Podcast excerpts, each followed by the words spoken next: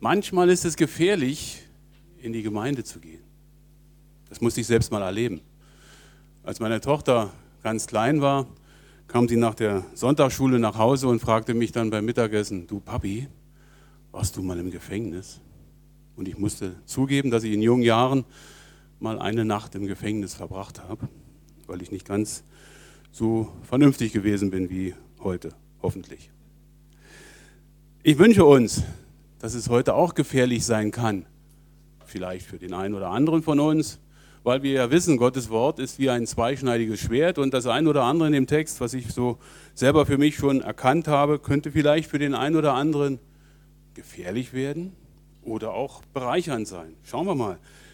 Jedenfalls, Gottes Wort kommt nie leer zurück und da können wir darauf vertrauen, dass Gott möglicherweise auch für dich und für euch etwas bereicht hält. Unser Text heute steht im Matthäus-Evangelium im fünften Kapitel und äh, ihr wisst ja, man kann jeden Elefanten essen, man muss ihn nur in ganz kleine Stücken schneiden und so ähnlich mache ich es heute auch mit dem Predigtext. Ich lese ein paar Verse und werde ein paar Gedanken dazu weitergeben. Ab Vers 1 heißt es dann, als er aber die Volksmengen sah, stieg er auf den Berg, und als er sich gesetzt hatte, traten seine Jünger zu ihm, und er tat seinen Mund auf und lehrte sie und sprach. Schon bei diesem ersten Vers sind die Theologen verschiedener und unterschiedlicher Meinung. Waren jetzt die Volksmengen, Entschuldigung, waren jetzt die Volksmengen mit auf dem Berg oder waren es nur die Jünger? Ist diese folgende dieser folgende Gedankensatz, der da kommt, ist der jetzt speziell für die Jünger oder auch für die Volksmengen gewesen? Ich habe mir das so vorgestellt, wie wir das so kennen. Da ist so ein hoher Berg mit einem Gipfelkreuz. Ich weiß nicht, ob da die Volksmengen, die wir sonst von den Predigten Jesu kennen, hier Platz gehabt hätten. In jedem Fall ist es etwas, was für die Jünger gewesen ist und gleichzeitig auch, weil die Inhalte natürlich allgemein gehalten sind, auch etwas für die Menschen, die Volksmengen, die hier beschrieben sind. Jedenfalls war es so, dass Jesus zu seinen Jüngern gesprochen hat und sie gelehrt hat. Und er sprach folgendes. Ab Vers 3 heißt es dann, Glückselig die Armen im Geiste, denn ihrer ist das Reich der Himmel. Glückselig die Trauernden, denn sie werden getröstet werden. Glückselig die Sanftmütigen, denn sie werden das Land erben. Glückselig, die nach der Gerechtigkeit hungern und dürsten, denn sie werden gesättigt werden.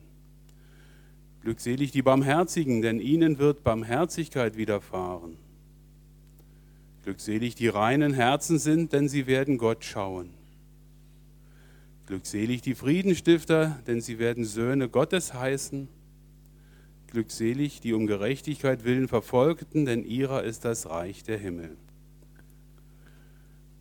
Wie wir gelesen und gehört haben, ist hier ein Begriff dabei, den wir in unserem heutigen modernen Sprachgebrauch nicht mehr so kennen. Wer spricht schon im Allgemeinen von glückselig? Was bedeutet das? Glückselig heißt, ganz einfach ausgedrückt, besonders gesegnet. Deswegen herzlichen Glückwunsch, dass ihr heute Morgen hier seid. Jeder einzelne von uns ist besonders gesegnet.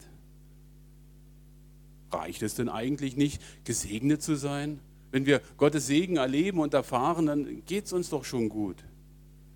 Aber hier steckt etwas Besonderes mit drin, in diesem Begriff. Und deswegen schauen wir mal hinein in die einzelnen Verse. Da heißt es dann eben bei den Armen im Geiste, ihrer ist das Reich der Himmel. Interessanterweise ist dieser Begriff so in diesem ersten Abschnitt hier, den wir gerade gehört haben, wie mit einer Klammer versehen. Denn in Vers 10 heißt es auch wieder bei den um Gerechtigkeit willen Verfolgten, ihrer ist das Reich der Himmel. Weiß nicht, was ihr so für Vorstellungen habt von dem Reich der Himmel. Ich habe dabei ein bisschen nachgeforscht und festgestellt, im Matthäusevangelium wird über 60 Mal der Begriff Reich der Himmel verwandt. Und immer dann, wenn, so wie hier in unserem Text, vom Reich der Himmel gesprochen wird, dann sind Menschen mit im Spiel, dann geht es um die Menschen. Im Gegensatz zu einem anderen Begriff, der auch ganz oft im Matthäusevangelium steht, das Reich Gottes. Das Reich der Himmel betrifft also die Menschen, betrifft also uns genauso, die wir praktisch da auch angesprochen sein können durch den Text. Und das ist ein Teilbereich des Reiches Gottes, so habe ich es verstanden. Das Reich Gottes ist übergeordnet. All das, was letztendlich Allgemeingültigkeit hat von Gott aus, ist da gemeint und das Reich der Himmel gehört, was die Menschen betrifft, mit dazu. Eine gute Möglichkeit, den Begriff Arme im Geiste besser zu verstehen, finden wir im Alten Testament in einem Vers aus Jesaja 66, Vers 2b, also zum Schluss des Verses. Da ist wieder ein Punkt gegeben, wo die Bibel, so wie Luther es sagte, sich auch selbst erklärt. Aber auf diesen will ich blicken, sagt Jesaja, heißt es bei Jesaja, auf den Elenden und den, der zerschlagenen Geistes ist und der da zittert vor meinem Wort. Arm im Geist, sind das die Edlen, die zerschlagenen Geistes sind, die Zweifelnden, die Ängstlichen, die Kranken vielleicht? In jedem Fall aber einer, der vor Gottes Wort zittert oder Ehrfurcht hat vor Gottes Wort oder Ehrfurcht hat vor Gott. Und in dem Moment, in dem Zusammenhang können wir das auch ein bisschen einordnen, weil Jesus kam ja auch ganz klar zu, zu retten, dass er sagte, die Gesunden brauchen den Arzt nicht, nur die Kranken. Derer ist dann auch das Reich der Himmel, so kennen wir es ja auch von anderen Aussagen her. Glückselig die Trauernden, denn sie werden getröstet werden. Ja, so wie Gott tröstet, haben wir alle, die wir vielleicht schon mal einen Trauerfall erlebt haben, das auch erlebt. Weiter heißt es in Vers 5, glückselig die Sanftmütigen, sie werden das Land erben. Ergänzend dazu Psalm 37, Vers 1, aber die Sanftmütigen werden das Land besitzen. Natürlich ist es so, wenn ich etwas erbe, danach besitze ich es auch, weil ich ja den Nachlass übernehmen kann von dem, der da mir etwas vererbt hat. Aber überhaupt erstmal in diese Situation kommen zu können, etwas zu erben, bedeutet aber auch, dass man um jemanden getrauert hat. Das ist traurig genug. Glückselig die nach Gerechtigkeit hungern und dürsten. Was ist hier für eine Gerechtigkeit gemeint? Ich denke, das ist die Gerechtigkeit, die Rechtfertigung aus Glauben, die wir nicht selber machen können. Wir können danach streben. Wir können die ausgestreckte Hand Gottes ergreifen und uns von Jesus zu sich ziehen lassen, denn er gibt das Wasser des Lebens umsonst, wie es an anderer Stelle im Neuen Testament heißt.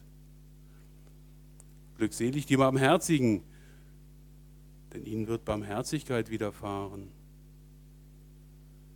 Ich weiß nicht, was wir so für eine Vorstellung von Barmherzigkeit haben. Ich habe versucht, für, für mich das mal so zu erklären, wenn ich barmherzig bin anderen gegenüber, egal ob jetzt meinen Verwandten, meiner Familie oder Freunden und Geschwistern oder vielleicht auch Menschen, die mir ja etwas schuldig geworden sind, dass ich da auch barmherzig bin, dann behandle ich aus Liebe. Und ich bereite mir und dem anderen sicherlich Freude dadurch und begegne ihm auch mit Freundlichkeit. Glückselig die reinen Herzen sind, denn sie werden Gott schauen, heißt es weiter. Es gibt einen schönen Vers im Psalm 24, die Verse 4 und 5. Der unschuldiger Hände und reinen Herzens ist, wird Segen empfangen von Gott.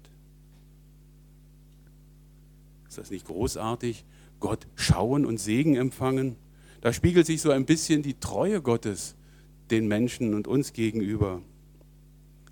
Dass er, so wie wir es auch erleben können in unserem täglichen Leben, wirklich auch zu seinem Wort steht.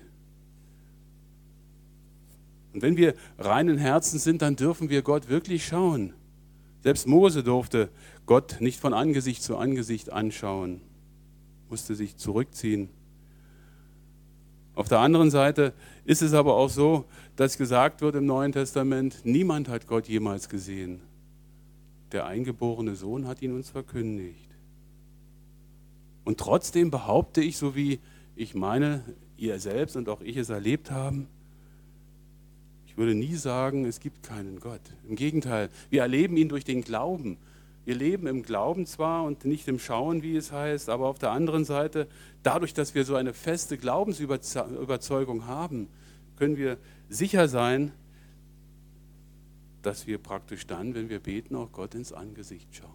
Vielleicht über das Kreuz, vielleicht auch im Geist geführt. Glückselig die Friedenstifter, sie werden Gott, Söhne Gottes heißen. Was für ein hoher Anspruch in diesem Vers. Meistens bleiben wir ja bei den Friedenstiftern stecken, da kommen wir ja noch gleich noch dazu. Söhne Gottes heißen.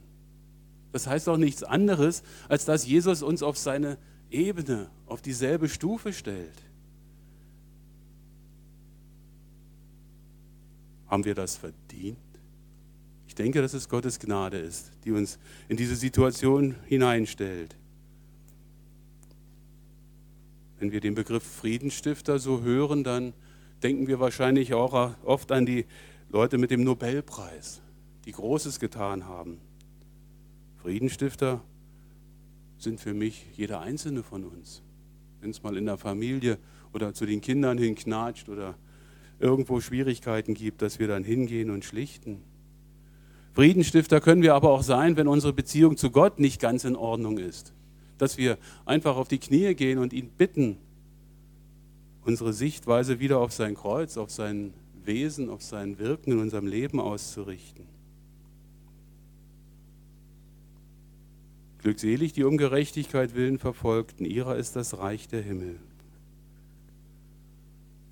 Vor vielen Jahren hat in einer Bibelstunde hier bei uns in der Gemeinde jemand, als wir den Text so gemeinsam besprochen haben, gesagt, der Text macht Angst.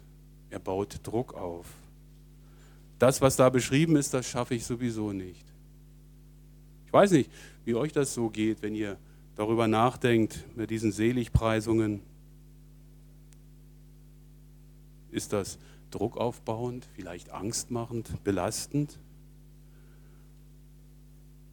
Oder sind wir da in der Situation, dass wir, hier und da klingt es ja auch durch, ermutigt werden?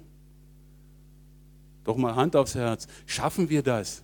Schaffen wir das von uns ganz alleine, reinen Herzens zu sein, barmherzig zu sein? Ich fand in dem Vers einige Begriffe, in den Versen einige Begriffe, die, die mir irgendwie bekannt vorkamen. Bei der Barmherzigkeit haben wir es schon mal herausgestellt. Die ist ja umschrieben worden mit Liebe, mit Freude, mit Freundlichkeit. Es ist von der Sanftmut die Rede. Es ist vom Frieden die Rede. Und Gottes Treue ist erwähnt.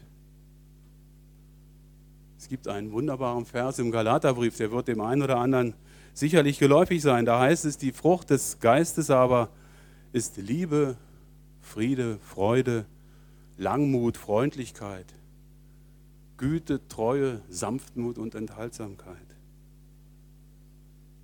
Steckt vielleicht in diesem Galater 5, Vers 22 in der Frucht des Geistes ein bisschen die Antwort auf die Herausforderung dieser Seligpreisungen. Müssen wir uns abstrampeln oder quälen oder bemühen, das zu bewirken, oder ist es nicht dadurch in uns hineingelegt, dass der Heilige Geist in uns wirkt? und uns ausstattet mit all dem, was wir brauchen. Ich musste an eine Blume im Garten denken, die wir mit der Blumenzwiebel in die Erde setzen und irgendwann fängt da an, im Frühjahr was zu sprossen. Achtet mal drauf, versucht es mal selbst. Wie von Zauberhand gezogen entsteht aus dieser Blume ein wunderbares Wesen, ein wunderbares Geschöpf mit einer herrlichen Blüte so denke ich, ist auch Gottes Kraft in uns sichtbar. Manchmal schieben wir so einen Vorhang davor, wenn wir merken, Gott möchte uns vielleicht auf etwas hinweisen, auf etwas ja, deuten, wo wir vielleicht nicht immer sanftmütig sind, manchmal auch aggressiv reagieren, enttäuscht oder verzweifelt sind, vielleicht auch ein bisschen uns entfernt haben von dem Friedensstifter-Image, was wir uns so vorstellen, aber das Gute, das Wunderbare, das Vollkommene, das ist in dir drin enthalten. Das steckt für mich in diesen Versen drin. Bisher hat Jesus in den Versen an die Allgemeinheit gesprochen. Nun wird er zu den Zuhörern, zu den Jüngern persönlich. Erst heißt es die Barmherzigen oder die reinen Herzens sind. Und dann heißt es, glückselig seid ihr, die euch, wenn sie euch schmähen und verfolgen. Glückselig seid ihr. Da steht nicht, ihr solltet das werden. Da steht nicht, ihr werdet es irgendwann mal sein, wenn ihr das und das erfüllt. Jesus sagt, wir sind glückselig. Wir sind in ihm gestärkt mit allem, was wir brauchen. Ist es nicht das, was wir erleben im persönlichen Leben?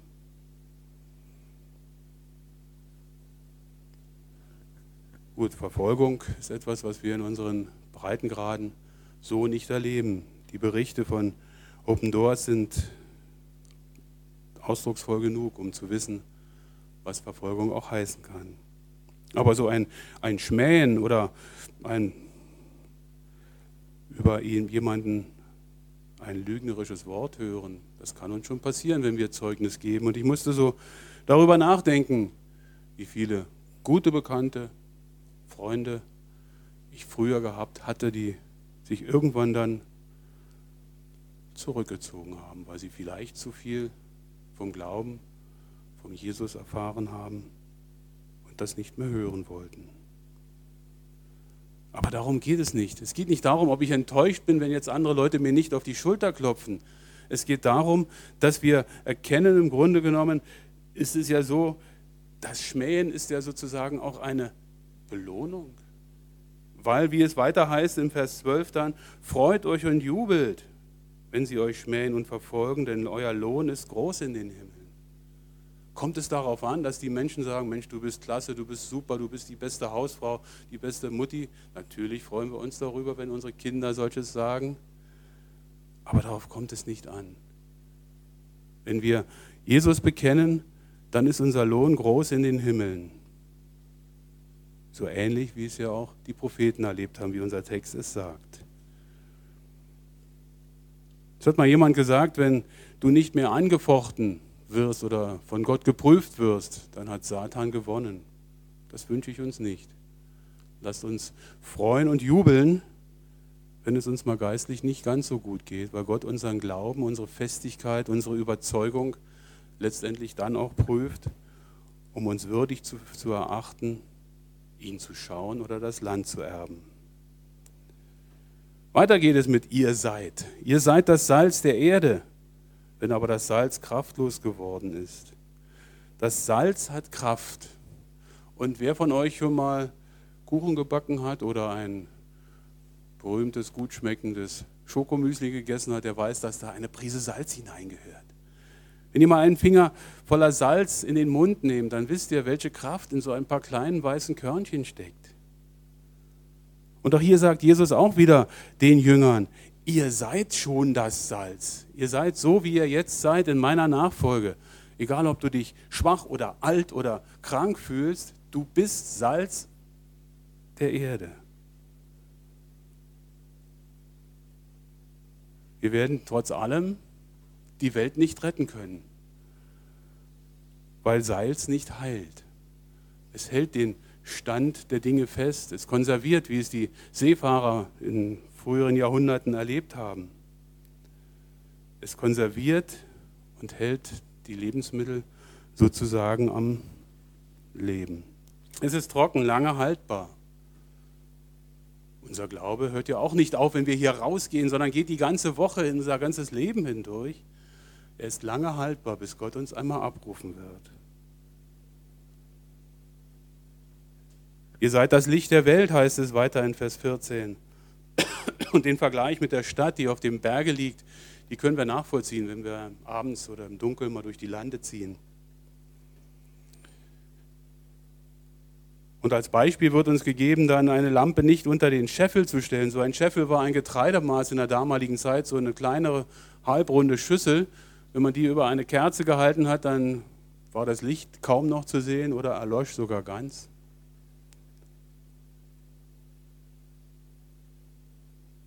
Wir sollen unser Licht leuchten lassen vor den Menschen, so wie dieses Licht hier auf das Lampengestell gestellt wird, wie unser Text es sagt. Das Licht wird entzündet durch ein Streichholz. Und wenn wir hier mal alles dunkel machen können, und ihr könnt das gerne mal zu Hause probieren, und in absoluten Dunkelheit ein Streichholz entzünden, dann habt ihr einen kurzen Moment ein Licht. Und wenn ihr aus diesem, mit diesem Streichholz eine Kerze entzündet, dann werdet ihr sehen, dass wir plötzlich einige Gesichter um uns herum erkennen können, von, der, von denen wir angenommen haben, die Menschen sind im Dunkeln auch da. All das durch dieses kleine Licht, das leuchtet in die Finsternis und ähm, das Licht hat noch eine zweite Bewandtnis, nicht nur dieses Helligkeit erschaffen, sondern die Wärme. Macht mal eine Kerze mit den Fingern aus. Das ist ratsam, vorher die Finger nass zu machen denkt an ein Lagerfeuer oder denkt an einen Ofen. Und wenn Jesus dann sagt zu den Jüngern und damit auch zu mir und zu dir, du bist das Licht der Welt, dann hast du nicht nur die Helligkeit in dir, sondern auch die Wärme. dann geh auf andere zu, nimm sie in den Arm, spüre einfach, wie deine Wärme, deine Liebe zu den anderen Menschen kommt. Wenn ich so in die Runde schaue jetzt und euch so einfach mal in die Augen schaue, dann sehe ich kein Licht. Dann sehe ich kein Streichholz. Ich sehe auch keine Kerze. Wisst ihr, was ich sehe? Ich sehe Leuchttürme. Leuchttürme, die immer leuchten. Leuchttürme, die dastehen, wo es gefährlich ist, auf hohen Klippen, an Abhängen, am Rande des Meeres, wo die Stürme tosen, wo der Wind pfeift, wo die Wassermengen vielleicht gegenschlagen. Ich sehe Leuchttürme, die auf festem Boden stehen, in Jesus Christus gefestigt und die die Kraft durch den Turm haben, der so gebaut wurde, dass kein Sturm ihnen das anhaben kann. Und mit diesem Bild wünsche ich euch, dass wir in die Zeit der nächsten Woche gehen, in dem Bewusstsein, wir sind gestärkt von innen heraus, wie bei den Glückseligpreisungen durch den Heiligen Geist. Wir sind gestärkt wie das Salz, das unendlich viel Kraft hat. Und wir leuchten in diese Welt durch das Licht, das Jesus in unser Herzen gegeben hat. Und das wünsche ich uns allen. Amen.